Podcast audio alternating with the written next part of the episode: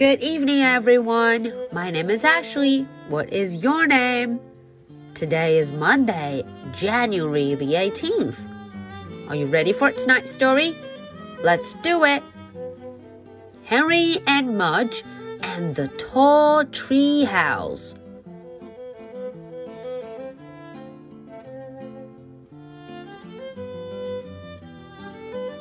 小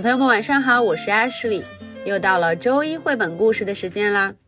在今天的故事中啊，我们要一起来瞧瞧 Henry Mudge 和这个 Tree House 树屋 Tree House 树屋怎么样了呢？Okay, let's find out. Henry and Mudge and the Tree House. Very happy. Isn't this great, Mudge? asked Henry. they were sitting in the treehouse. They had comic books and cheese sandwiches.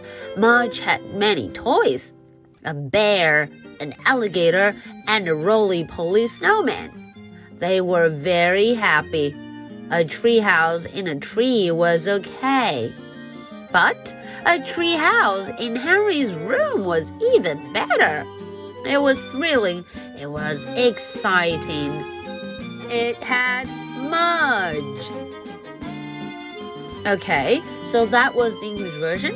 Now let's look into the story and see what happened. Very happy.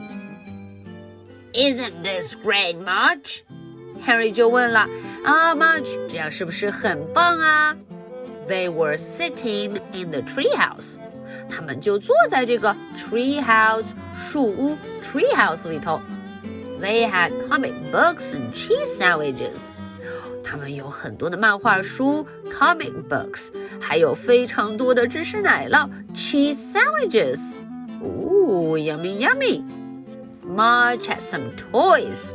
Mudge 还有一些这个 toys，一些玩具。A bear, an alligator, and a roly-poly snowman. 瞧瞧，它有一个熊，a bear，还有一个鳄鱼，an alligator，还有一个雪人，a snowman。They were very happy，他们非常的开心。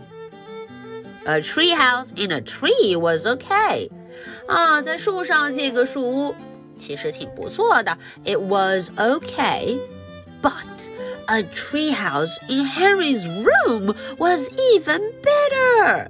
哇哦！可是要是在 Henry 房间里建上一个 treehouse 树屋，那就更棒了。It was thrilling，简直让人激动。It was exciting，太让人兴奋了。Exciting。It had Mudge。 嗯，因为呀、啊，有 Mudge 陪着，一切就变得更棒了。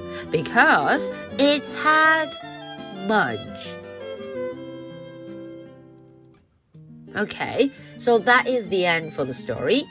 Now, are you ready for my two questions? Question number one What did they have in that treehouse?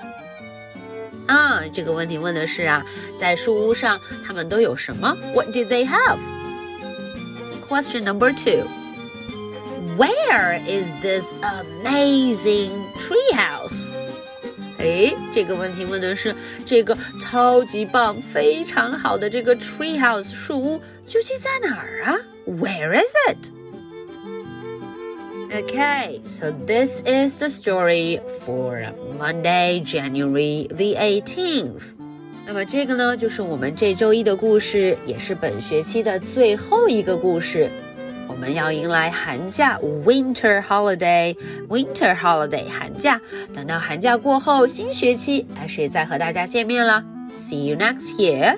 My name is Ashley. What is your name? So much for tonight. Good night. Bye.